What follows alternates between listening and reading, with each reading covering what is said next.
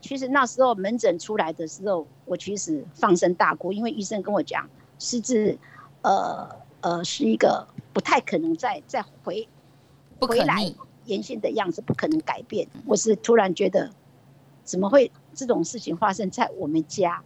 然后他怎么会是得到这样的症状？呃，可能当他降下来，不再是以前的他的时候。呃，我们可能就多一点耐心，嗯，呃，去去去去包容，或是面对他这样的一个事情，呃，但是也不要太压抑自己。如果觉得你卡住过不了，你就大声的呼喊，或是大声的吼叫。我觉我我我允许我自己这么做。还记得当初的自己吗？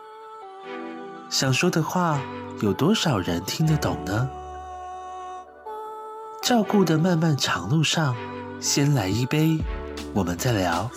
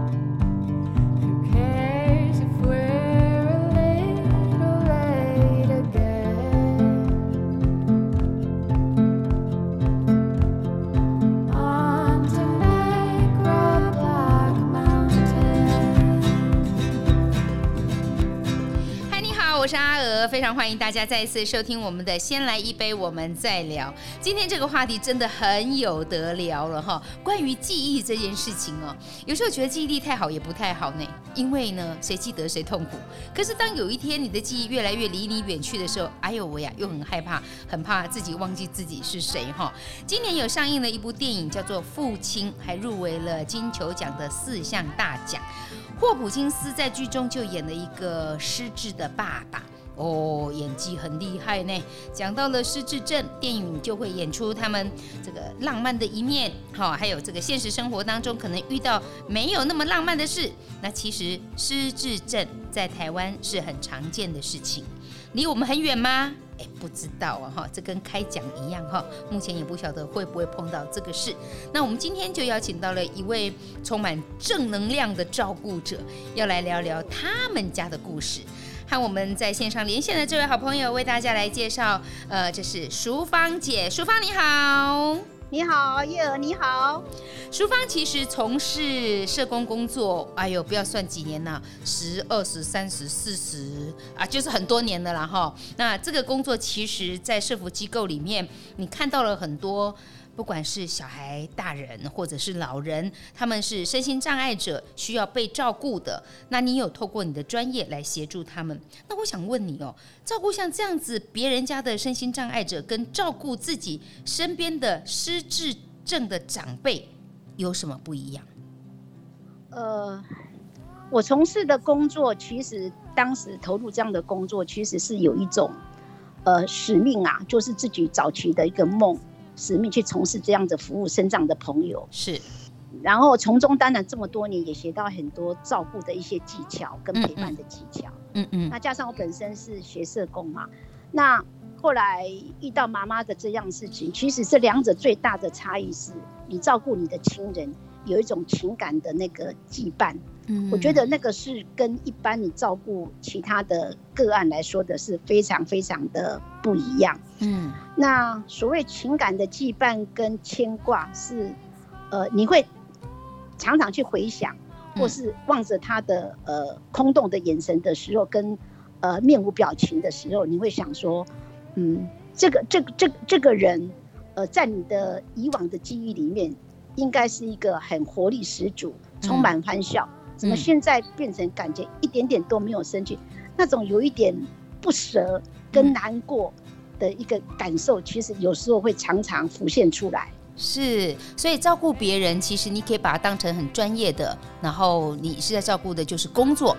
可是当你面临到家人的时候，尤其是自己的长辈，因为淑芳姐的妈妈已经呃失智将近快九年的时间，所以我们今天就要就就要来聊的就是嗯关于照顾到这个失智的老人，那怎么样去面对他？而你觉得最困难的是情感上的羁绊，对你来讲是一个最难跨过去的坎。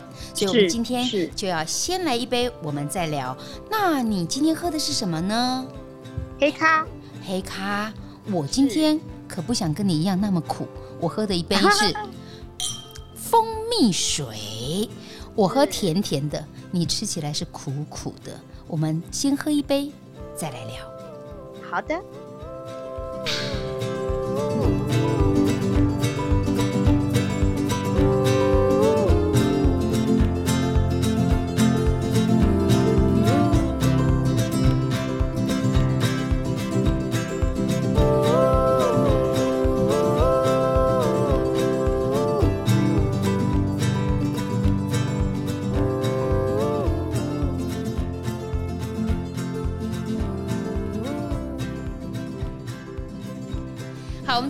来跟淑芳好好的来聊一聊，呃，你的可爱妈妈。妈妈在失智之前，哎、嗯，她的她的手艺很好哦，跟工作有关是，是吗？我们家是住宜兰，以前我们是开那个呃，类似现在台北所说的自助餐，哦，就是摊贩这样子。好好好，所以所以其实她这个部分手艺非常的棒，嗯、那也做出来很很很让客人很。很喜欢的一些的烹调的味味道，是。那其实他不止对外，他在家里其实很乐意在在烹调这个部分。有时候我们家的小朋友、大人回到家，那跟阿嬷讲说：“阿嬷，我要吃吃汤面，阿嬷，我要吃干拌面，阿嬷，我要吃辣酱面，什么？”嗯，那妈妈就会依照我们需要的一个口味哦，每一个人。烹调不同的一个面的煮的的方式。哈，要是我就说不行，今天只有汤面，全部吃一锅。妈妈会各这依照每个人喜爱的口味，是一人煮一碗不一样的面哦。是。哇，然后他最大的欣赏就会，就是最大的满意跟跟成就，就是望着我们把一碗一碗的那个面吃得光光。他觉得他是他最大的一个收获，当然我们会、嗯、也会跟他赞美说，哇，今天的口味呢，今天面呢煮的太赞太好吃了，所以他很开心。好，所以其实自己在宜兰开个小吃店二十几年来，各种的秋楼菜啦哈，手艺其实当然是很多人都很喜欢，尤其是孙子辈的赞美哈，对于阿嬷来说那是最开心的事，因为淑芳姐你自己还有一个姐姐，所以孙子应该是姐姐的小孩。是没错，是姐姐的孩子。哦、对，然后妈妈后来又把摊子收起来了，一样还是在做厨师的工作，只是换一个地方，是吗？对对，因为后来我上来台北念书，那呃，后来妈妈就上来台北，她就直接在一个幼稚园里面当厨工。就煮一些点心啊，嗯、给那个幼稚园的小朋友吃。嗯嗯嗯，对对，手艺也很好，对小孩子很好，照顾小朋友就最开心了。我我可以问一下淑芳姐，到现在为止，你记忆中最美好母亲的滋味滋味是哪一道菜让你印象最深刻？呃，我妈妈，我妈妈蒸的那个蒸蛋真的是超级棒，蒸蛋，蒸蛋哦，哇，我肚子饿了。对，所以能哦，我我我每次要蒸。煮蒸出来的结果跟他就是非常的不一样。嗯，我真的就是哩哩啦啦，就是水水的。可是我妈妈蒸的蛋就是 Q Q 的，真的是你喝一吃好几碗，你就不觉得，还感觉还不够。对，妈妈蒸蛋是真的非常棒。所以它那个是水跟蛋的比率要抓到刚刚好，还有火候，呃、还不能太大的火，火对不对？是是、哦，才会觉得 Q Q 的。那现在妈妈失智了，你有没有学下来这个蒸蛋的能力？嗯、改天换你蒸蛋给妈妈吃。呃，我曾经蒸过给她吃，也请她品尝。嗯，呃呃，看味道如何。嗯。他舍不得说我不做的不好，因为她下次可能没得吃了。哦，阿布很跳，还好啦，还好啦，还好啦。我觉得不会耶，我觉得我这一年里面呢，嗯，就是这一年里面，嗯、我觉得我手艺增进不少。为什么？为什么这一年手艺增进不少？因为这一年我觉得妈妈的状况比较不是那么好。啊，啊，所以呢，我就会想办法。嗯，呃，就算我吃早餐哦，嗯，我早餐我每天的早餐都不一样，是，然后呢，中餐也不一样，嗯，呃，因为他到后来不管是听觉或是味觉，嗯，就是渐渐渐渐比较弱了，是，那我要尝试不同的一些食材，嗯，呃，让他去品尝，让他去尝受一下不同的经验，所以我就会，我每个礼拜六都会去市场买一些菜，是，买回来，然后就是慢慢自己。做个大厨师啊，不管是煮的东西还是怎样子，嗯嗯。嗯、就是让他有机会尝试。对。啊，所以其实对于妈妈来讲，即便是失智，食物对他的记忆已经根深蒂固了，而且食物也成为你和妈妈之间一个美好的记忆。事实上，在他失智呃这个失智之前，他在宗教信仰上面也蛮虔诚的，也会参加活动，然后也有他自己的生活圈，是吗？我妈妈这个人就是，只要对一个事情，她就非常的执着，也坚毅，然后非常的果断，一定要去做这样的事情。嗯，呃，我妈妈是一个到以前我们在宜兰，他是一个虔诚的佛教徒，是。后来上台北一个因缘际会，他接触到一贯道，嗯，那之后他对这个对这个道理，他就非常的呃呃很很虔诚去去追随，是。所以呢，不管是呃。呃，去中南部啊，或去哪个地方啊，他都一定会去参拜或是讲道。我我我以前妈妈还没生病之前的时候，呃，我曾经常曾经埋怨妈妈说，哎，好像每到礼拜六、礼拜天都看不到你的人影，因为他们都有时候去中南部啊，活动去哪里呀？嗯，对，活动或是一个聚会。是，呃，我妈妈那时候跟我讲的一句话，她就说，你要很开心啊，趁我现在还能够跑、能够走的时候。嗯，呃，你应该很开心、很珍惜。那如果哪一天我不能跑、不能走的时候，你才会觉得难过。哎哎，确实过了几年之后的时候，一语成谶，他能够跑、能够走的机会也不是这么多，才回想到说，哎，呃，真的是有时候这种变化非常大。其实妈妈讲的对耶，在我能走、能跑、能跳的时候。我不趁现在要待何时，但是也因为那个时候他有蛮多在宗教上信仰的一些朋友，仿佛好像一开始淑芳姐并没有这么清楚跟判断说妈妈可能会会是失智，反而是他的一些在宗教信仰上面的朋友有有给你一些提醒是吗？呃，因为他们呃，比如说每个礼拜几、礼拜几都会有去晚上去哪里聚会嘛，对，有时候电话都可以。那时候妈妈使用电话都 OK，没有问题。对，呃，可是呃后来他们道清跟我讲说，哎，好像呃妈妈每次打电话问人家说，哎，呃礼拜二哪个地方，比如说礼拜二的那个、嗯、呃呃士林有那个聚会嘛，嗯、那个渐渐的时候打过一次电话，他会忘掉。然后接着就不断不断会打电话问同一件事情，会开始有不断的会询问。嗯，那那道君就跟我讲说，哎，是不是妈妈记忆好像现在记得怪怪，不是这么好，怪怪，的。嗯嗯嗯、第二件事情是那时候我有办手机给他，嗯嗯嗯，那我又把他们家里的小朋友的一个呃手机的电话输进去，用代码一二三四这样子。那我外甥后来跟我讲说，阿姨好像阿妈每天会扣了好多个电话给他们。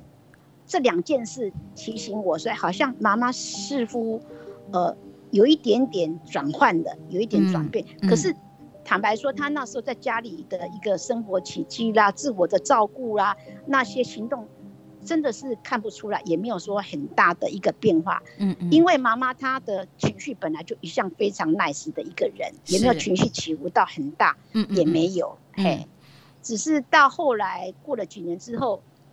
感觉她好像有忧郁的倾向，比如她开始不太爱讲话了，嗯嗯，然后你会觉得她那个眼神好像有一点点忧郁、空洞的感觉，嗯，呃，那时候我就觉得有一点不太对了，我就觉得呃这个状况已经不是呃妈妈那种充满活力的一个一个人应该有的表情出来，嗯，所以那时候我就讲，再再加上我也。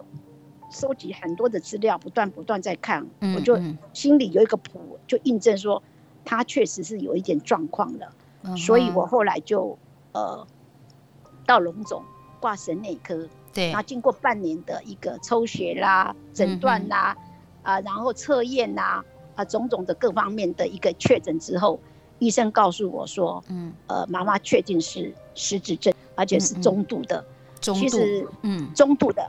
其实那时候门诊出来的时候，我其实放声大哭，因为医生跟我讲，失智，呃呃，是一个不太可能再再回，不可逆，原先的样子不可能改变。嗯，那嗯嗯，他只是告诉我说，呃，可能就是面对这样的状况，或许他后来会越来越严重，也说不定啦。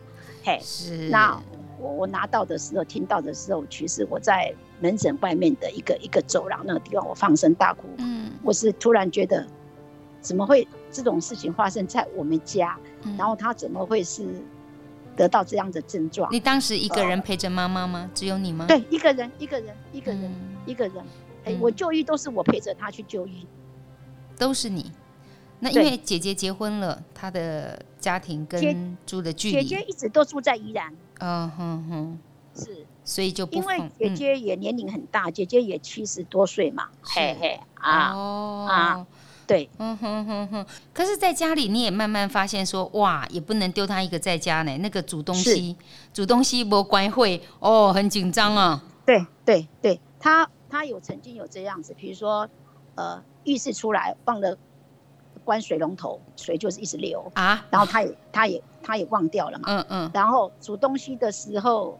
呃，火忘了关，然后锅子烧焦，嗯，哎，那也有这样情形。那可是我又不愿意把书房的门关起来，让他好像他都没有完全活动的空间，因为主动去是他最喜欢的嘛。对、嗯嗯嗯，那个喜好剥夺，我觉得对我来说，我觉得非常的残忍，让他没有一个喜欢的活动。是，所以我会因为为安全起见，我就去买那个买好一点的防呆的设备，比如说萨库拉的那个瓦斯那防呆的设设备，就算怎么样子。它超过那个温度，它就自动瓦斯就关掉了，关掉。对对对、欸，这种发明还蛮好的呢，对不对？好，防呆设施。OK，所以其实呃，煮煮东西这件事情对他来讲一点不都不陌生，但是现在就怕失智，他就转头就忘。哎、欸，不是只有他，我们有时候也会。我曾经打开冰箱发发现说，我把那个电视遥控器放在冰箱，哦，我站在门口笑很久呢。自己自己怎么也有这种症状？然后我有问医生说，糟糕了，我会不会是初期的要失智？他说，杨小姐。你这不是失智，这是你不专心，你是不是太不专心了？不过我觉得淑芳姐，谢谢你刚刚告诉我们很多妈妈在初期的症状，比如说有些事情会落掉，那你办的手机，她可能不停的一直打给孩子们，重复的一些动作，然后就算在家里，其实煮东西又会忘记关瓦斯，这些我们都会很害怕。而当我们确定说，呃，妈妈是失智的时候，你你放声大哭之后，你怎么告诉自己要接受，要陪伴，要？跟妈妈一起走这一段路呢？呃，因为我其实我跟妈妈一直相处生活已经非常多年了。是，呃，从我上台北，她就一直上来。其实我们在台北已经住了四十多年了。嗯嗯，嗯，她就是跟着我。以前爸爸也上来，后来爸爸过世的，就接着就是只有他跟我两个人嘛。是。那呃，姐姐因为年龄也大了，也不太可能有什么样的。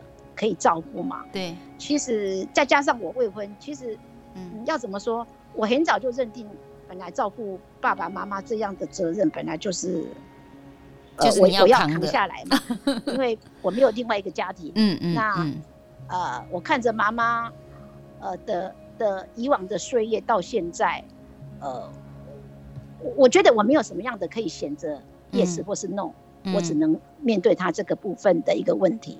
是。那。当然，我希望也能够有一些人可以来协助，那就是找一些日照的单位，就是至少我还在上班，可是他不会整天都是在家里，对他来讲也很残忍，因为也没有讲话的对象。是，然后我就是后来我就努力去找一些制造的单位。那你们初期初期怎么样去调试跟适应彼此新的一种相处模式呢？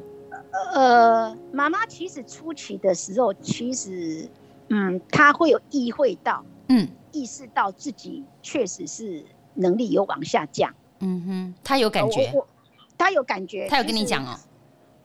呃，你可以从他的眼神，可从他的语气，比如说，嗯，呃，我们刚才说忘掉这件事情，对不对？嗯、啊，你跟他在讲说，哎、欸，你刚才水龙头又没有关，嗯，的时候，嗯、其实他回应给你就那种，嗯，苦笑不得的那个感受，他会觉得，哦，我又忘了，他也很懊恼，是不是？对，其实你、嗯、你你看他那回应的时候，你就会觉得很心疼，就是说一个好好的一个人。到最后是像小 baby 这样子的一个一个一个一个一个一个回应的一个，尤其他个性本来很活泼哈，然后又很坚毅，然后其实过去的生活，失智之前生活也很丰富的一个人，忽然间他会发现自己可以做的事情越来越少，是是嗯。是没错没错，所以我们有时候在，比如说难免照顾这么久，难免我们的语气或是讲话有时候会急，比如说总是会。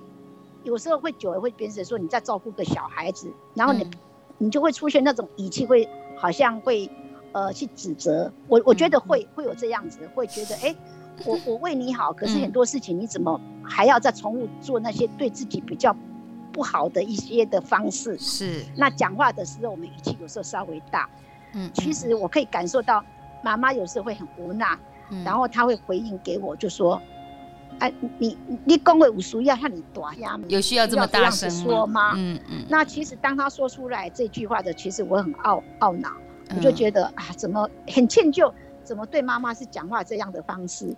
我我自己心里会有那种自责的感觉。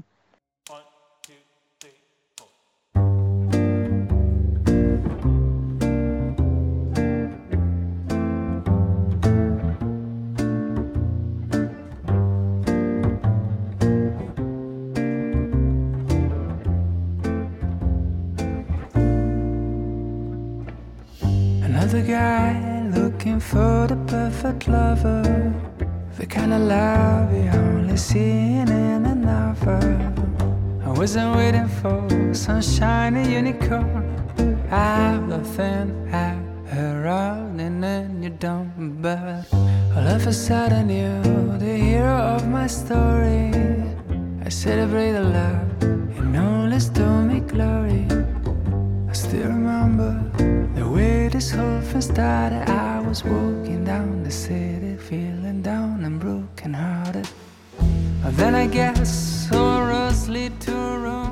我想你也承担了不同的压力，就是你要面对工作，你要赶时间，你又要顾虑到家里面，所以可能你心里面，你你你在面对妈妈之前，你还有好多好多事情还在你的脑子里面绕，所以面对妈妈这样状况的时候，你要很快的时间去制止这件事情不要再发生，所以那个口气就嘿会比较重啊。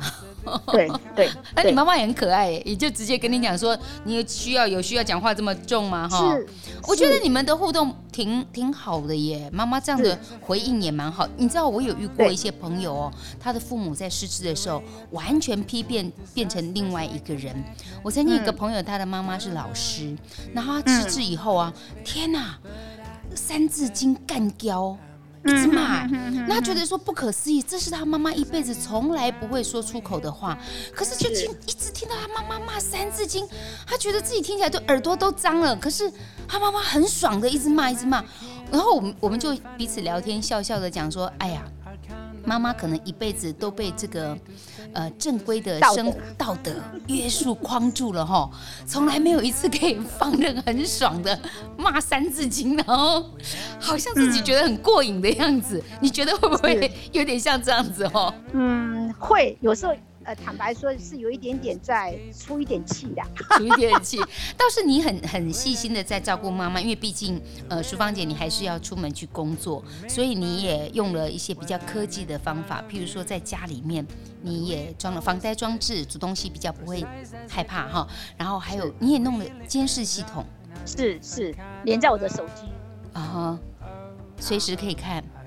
是，如果到上班的地方，嗯，哎、欸，有时候会开一下，看看他现在是在房间睡觉呢，嗯，还是在客厅看电视，嗯、至少你知道说，呃呃，他的状况，因为有时候会担心，虽然他不会跑出去，可是会担心会跌倒怎么样子嘛，还是会会留意嘛，嗯，所以有时候就三不五时就打开看看他现在的状况是怎样子，是。然后因为知道他的状况，你回来就有话题的。就会跟他讲说，哎、欸，我知道啊，你今天在弄什么东西？他知道，他知道你你装了监视器吗？他不知道，他不知道。那，哎呦，可是你问他的时候，哼，他不觉得你是在监视他，他他他只会说，哦，我今天早上弄什么弄什么事情。对对，他没有问你说你怎么知道吗？不会不会，他其实到后来他不会联想到这个结果。为什么你知道我在做什么？哦、他只是当做是一个话题在跟他沟通。失智以后就没有疑心病了哦，对，没有怀疑，就在沟通。哎，好可爱哦！所以你这样跟他讲的时候，他也就很认真的跟你讨论了，嗯、也没有怀疑说阿伯利西得搞到跨上面会。你有看？没有？你有看过什么让让你意外的画面吗？或紧张的？哎。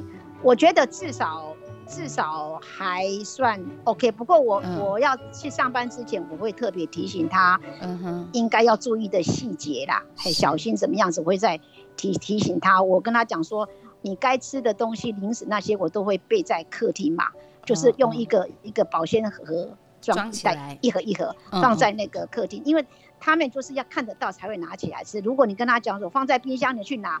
很抱歉，你回来的东西还在冰箱里头。哦，是这样子吗？哎，这个学起来，嗯、对于失智症的朋友，他要看得到的东西，他才会去使用。你把它摆在抽屉，放在冰箱，或者放在柜子里面，他不会去碰。因为记忆嘛，因为认知的记忆，哦、他不会去想到说，哎，你告诉我里面还有放什么，他会去拿。哦，对，那我就把它，呃，可以存放，呃，在一般的常温里面，我就把一盒一盒，比如说水果或是小点心。嗯啊，饼干我就放在一个篮子里面，就跟他提醒他说，这些东西你中，呃，傍晚的时候或什么时候肚子饿的时候就可以拿去吃。所以他还算是对于吃饱这件事情，呃，是可以控制的。因为我们有遇过一些，因为失智状况不太一样，有的人说，对，我被夹崩，哎，你夹鬼啊，我被夹崩，啊，你夹鬼啊，啊，我被夹崩，就是他讲很多次。嗯，在爸吼，然后他一直吃，但妈妈比较不是这一类型的失智，对，对，是失智的状况很很多，但是他也有一点点明显的一个状况，比如说午餐吃完了，对不对？嗯，然后休息，嗯，基本上我们一般的生活的习惯可能是晚上差不多五点六点会开始吃个晚餐嘛，如果正常假日在家里的时候，嗯嗯，然后他有时候会睡完起来的时候，他会三四点他就问说，哎。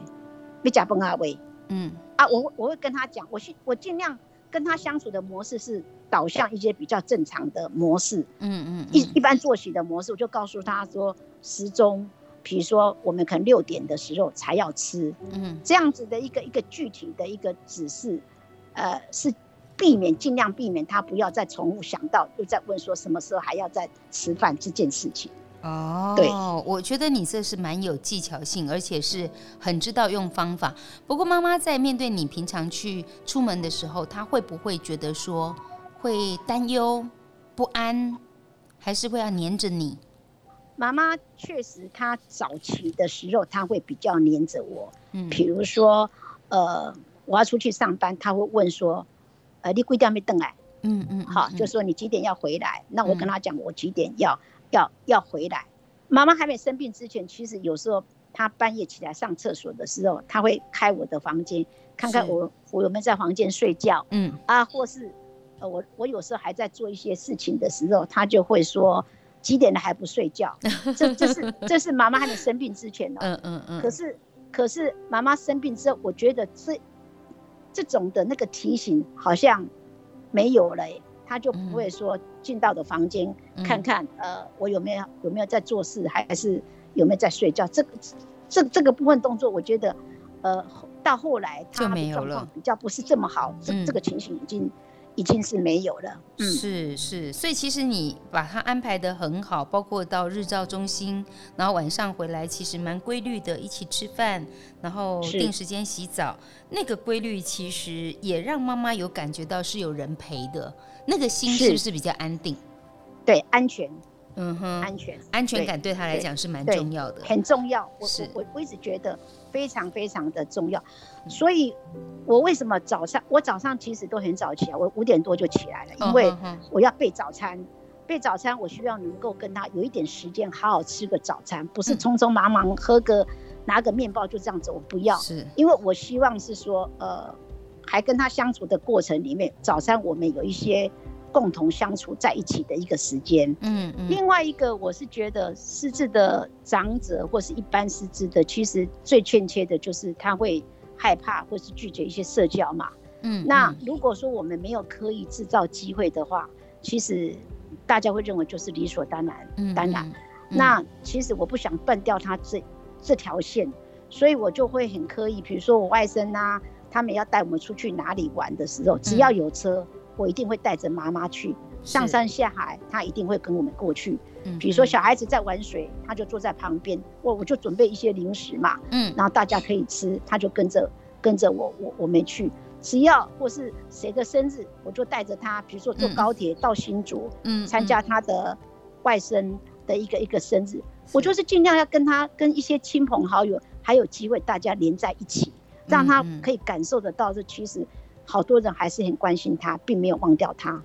其实要一直这样带着他，你不会觉得你自己工作这么忙，放假想休息？你好像是工作下班之后回来是进入了另外一个战场，嗯、这个会不会让你时间久了也感觉到很累、很辛苦？嗯，会，有时候会。嗯、可是我我我是只能是说，我还能够让他为他做什么？嗯，嗯啊，我我是这么这这。这这么想啦，所以其实也没有多多多余的考虑是，嗯，是怎么样子？像，呃，我希望他也也能够跟我的社交，嗯，不要拉距太大。嗯，比如说我跟我朋友们相约去阿里山，我带妈妈去，哎，啊，真的坐高铁，然后你同学不会说四点多，你还带阿布出？同学不会说啊，阿布还带出来哦。呃，不会啊，因为因为大家知道我家里有这样的一个妈妈嘛，嗯嗯啊，而且她还算温顺的，不会说有很大的情绪的一个一个差异，哦，所以其实大家也觉得阿妈很可爱。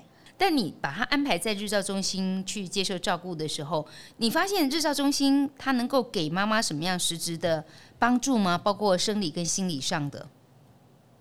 我觉得最重要是在心理上，心理哈，呃，嘿，就是。呃，他去日照的时候，至少一个他的生活的那个场景不会只有家里跟我，嗯，至少还有其他的长者跟其他的照顾者，嗯，然后呢，他们也会设计一些的活动，他多多少少也可以参加。他他每次在日照，呃，如果他们有做一些手工艺拿回来的时候。我就会不断的赞美说：“ 哇，这是你画的，这是你做的，这么太棒了，太太厉害了。”嗯，然后他就会，他就会笑笑，他我觉得他很满足，他自己有这样的一个成就，我觉得那是很大的，很大给他自己很大的成就成就感。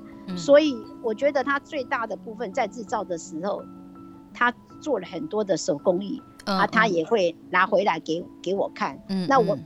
他拿回来的东西，我都把它像宝贝的留着。比如他的画画怎样子，嗯、我就把它张贴在张贴在那个冰箱中的磁碟，这样子人家一进来就可以看到他的画作。哦、然后他的园艺的盆栽，我就把它种在阳台。嗯嗯、啊。然后让他去看，这是你自己栽种的那个东西。嗯。然后我就把他所有的有有关做一些手工艺的产品，他做的一个成品，嗯、我就把它拍照，拍照起来，嗯、然后三不五时就还给他看。变成一个相册啦，一个照，帮他记那个照片照，对对对，看就是你曾经做的东西，让他能够再度的那个回忆，想他曾经做过的事情。哎，淑芳姐，那现在因为疫情的关系，日照中心暂时不能去了，是对你跟妈妈的这样子的生活形态有什么样的影响？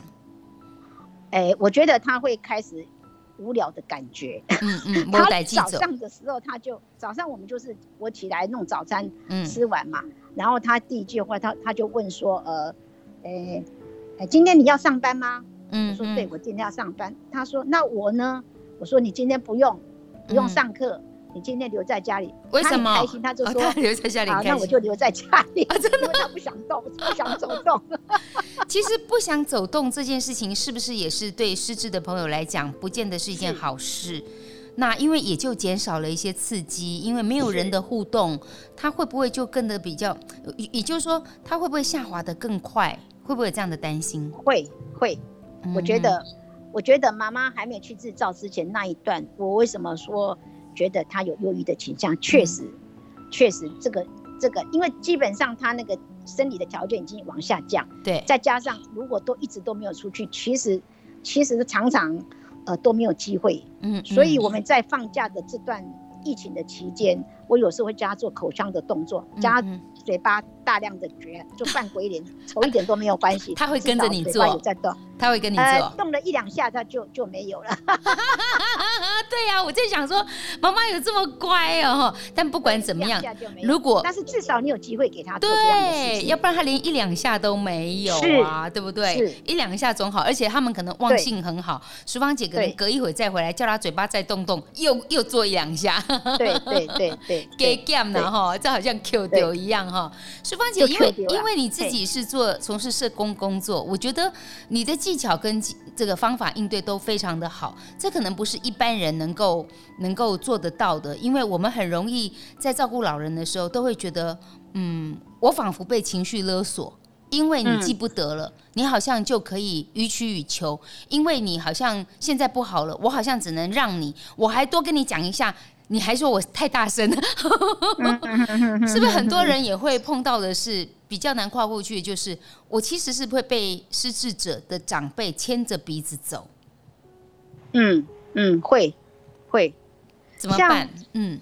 嗯，情感的勒索，其实有时候我会在自己的心里也有，比如说，呃，我要出去，或是做一些要做的事情，或是。想要一个独处的时间，嗯，可是我又会顾虑到说不能太久，因为也很担心他一个人在在在在在家里。虽然妈妈真的很棒，她会跟我讲说，哦，有时候我要出去，我说我要出去，可是她还是会问一句。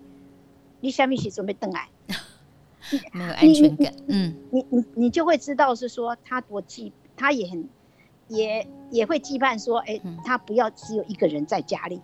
哦，其实其实有时候听起来你会觉得，坦白说啦，有时候你会小小的难过，嗯，因为呃，你知道他很需要你，呃，陪他。虽然说有时候我在家里的时候，比如假日在家，哎、啊，他也是。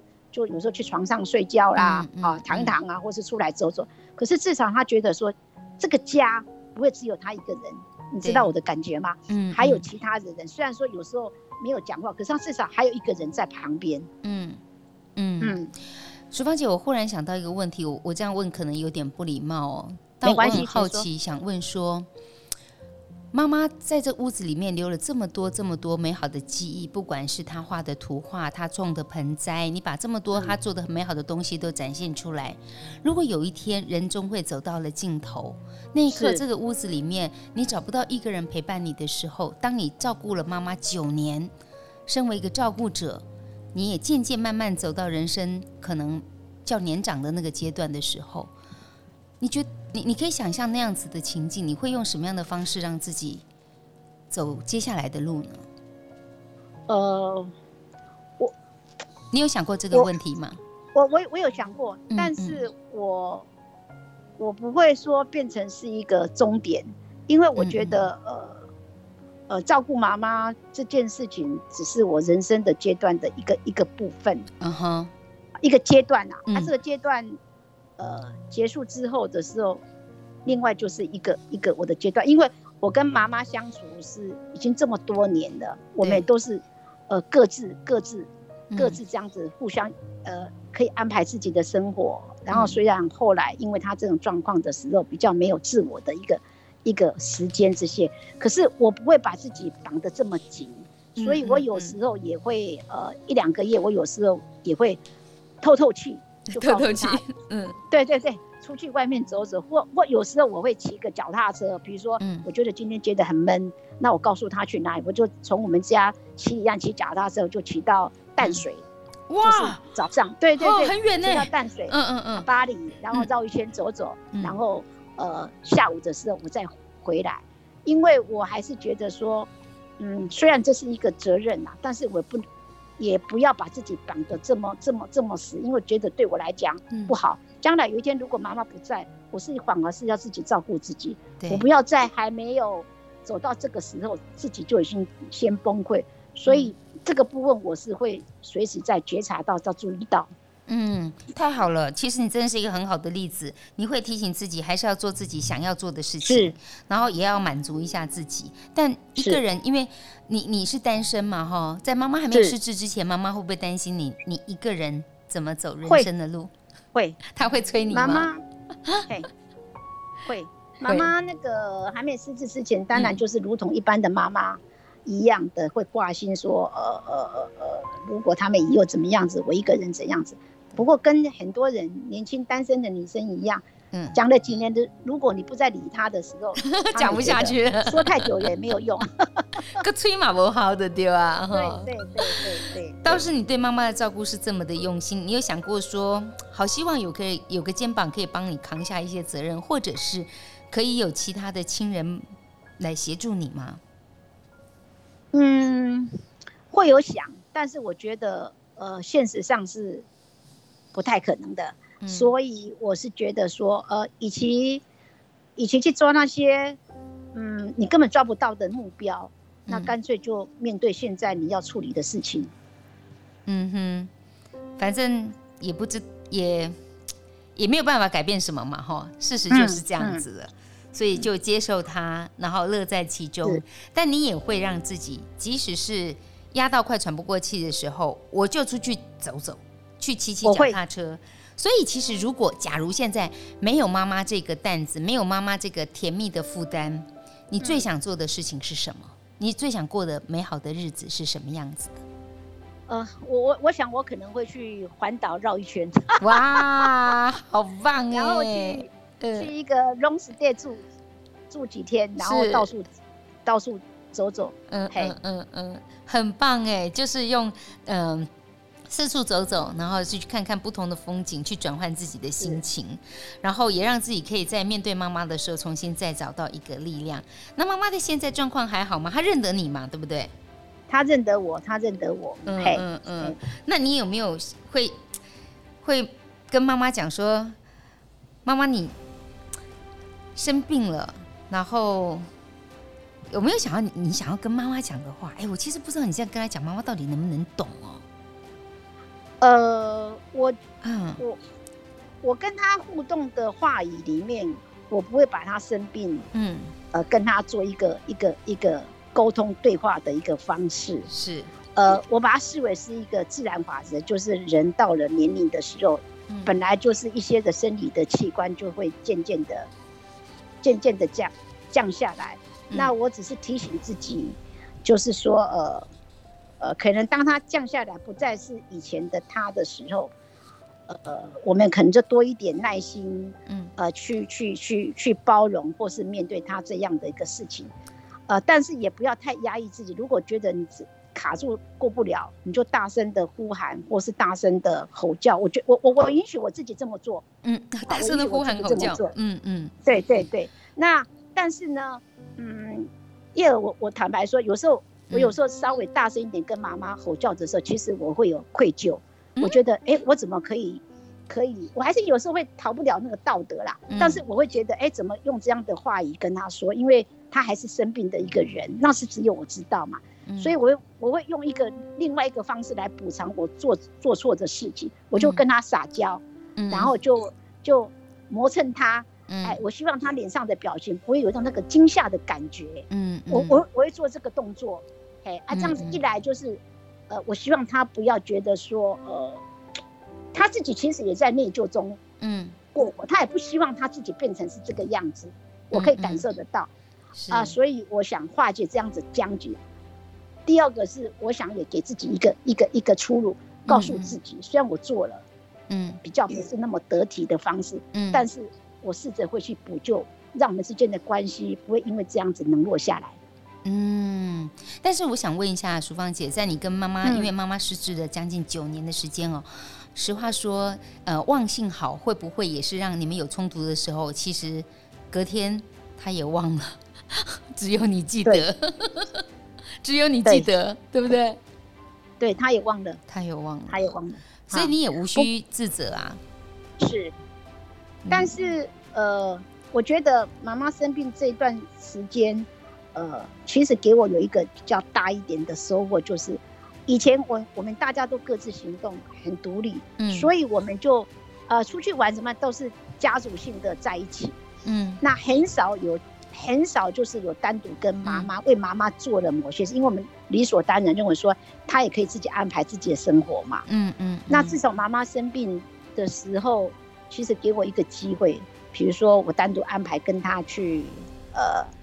阿里山赏日出嘛，对，对不对？阿里山，对，或是我们去呃去那个日月潭，嗯嗯，好，日月潭我们是游湖，嗯啊，去过了几天，去住一个比较比较好一点日式的那个民宿，是，然后我们奢侈一下，到那个韩韩碧韩碧楼，嗯，吃个有优雅的那个下午茶，哇，很棒哎，对，很棒，啊，或是我邀请我们外甥，我们一起去。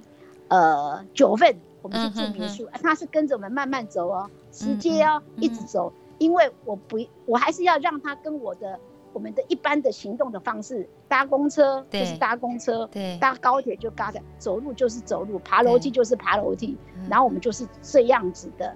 我我觉得这是我我意想不到的时候，因为以前从来不曾想过。要为妈妈做这样的事情，或安排这样的一个我们有母女相处的一个更好的机会。嗯、那因为妈妈生病，所以或许吧，是想珍惜她还在的时候，能够为她做了一点点事情。嗯，嗯，我记得我妈妈以前常常买一大堆东西，然后拿来我家。然后气急败坏，我的妈妈哦，每次煮了一大堆什么卤了肉啊，又是什么又有鱼啊，就拿一堆来我家，然后讲的好像我从来都没在做家事一样啊，我好生气哦。然后她东西丢了，还要把我臭骂一顿，然后人就走了。然后我就替咖啡戏，跟我妈妈都每次都吵架，你干嘛这样子？好像我很哇就饼端呢啊哈！但是妈妈已经卧病六年了，我再也没有机会可以拿到妈妈。拿来给我的卤肉啊、鱼啊、虾啊都没有了，可是美好的记忆还在。我也曾经跟淑芳姐一样带妈妈去住过饭店，两个人吃了一只樱桃鸭，到现在我记忆犹新。所以我们有很多共同的记忆，在共同的美食当中，就像淑芳姐记得妈妈的蒸蛋，那我记得妈妈其实她有很好的手艺，包子馒头做的超级一级棒的好。但这些都会过去，嗯、可是永远跑不掉的，就是它仍在我们美好的记忆当中。我觉得回忆是是可以伴随着我们一直往前走的一个很大的动力。嗯，所以你留下了许多美好的回忆在你们家的屋子里，然后食物也是你们最好的记忆。尤其让我羡慕的是，你即使是牺牲了睡眠，早上也要早点起床，和妈妈一起共度一个早餐，那就是一个早晨美好的仪式。即便回来累得跟狗一样，也要赶快钻进厨房，弄了晚餐给妈妈一起享用。这就是你面对失智的妈妈，你用最大的真诚做的每一件事。淑芳姐，你好棒哦，真想抱抱你。你也很棒，你也真的很棒。啊我嘛不想要度掉了，我们就祝福彼此啊！我们也希望每个人都可以过得很好，好，好不好？谢谢你哦，淑芳姐，谢谢，谢谢，谢谢，谢谢，拜拜，拜拜，拜拜。今天淑芳姐喝的是黑咖啡，我想她人生真是黑白分明。我喝的是蜂蜜水，我好希望把蜂蜜水可以加到她的黑咖啡里面，让她可以。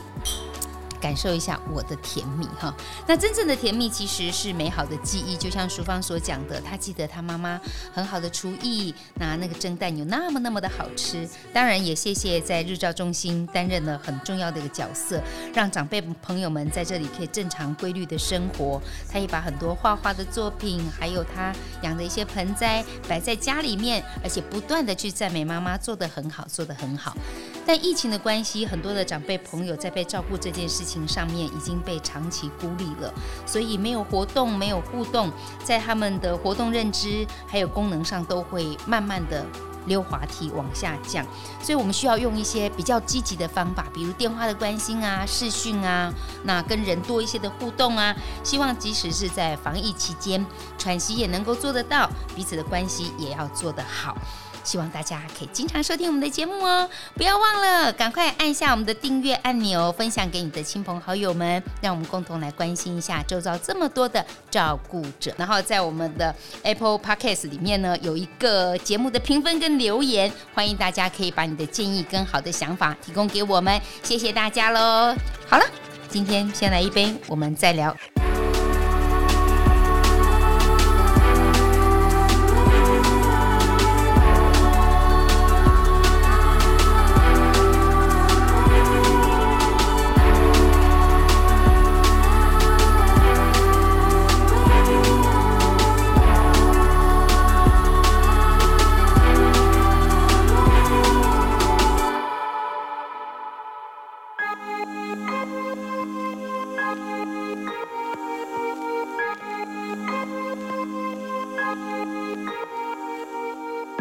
照顾的漫漫长路上，正诚集团支持伊甸基金会，一起凝聚陪伴的力量，期待能够借由经验的倾听与诉说，彼此相互理解陪伴。无论是谁，都能够重新整理并好好对待自己。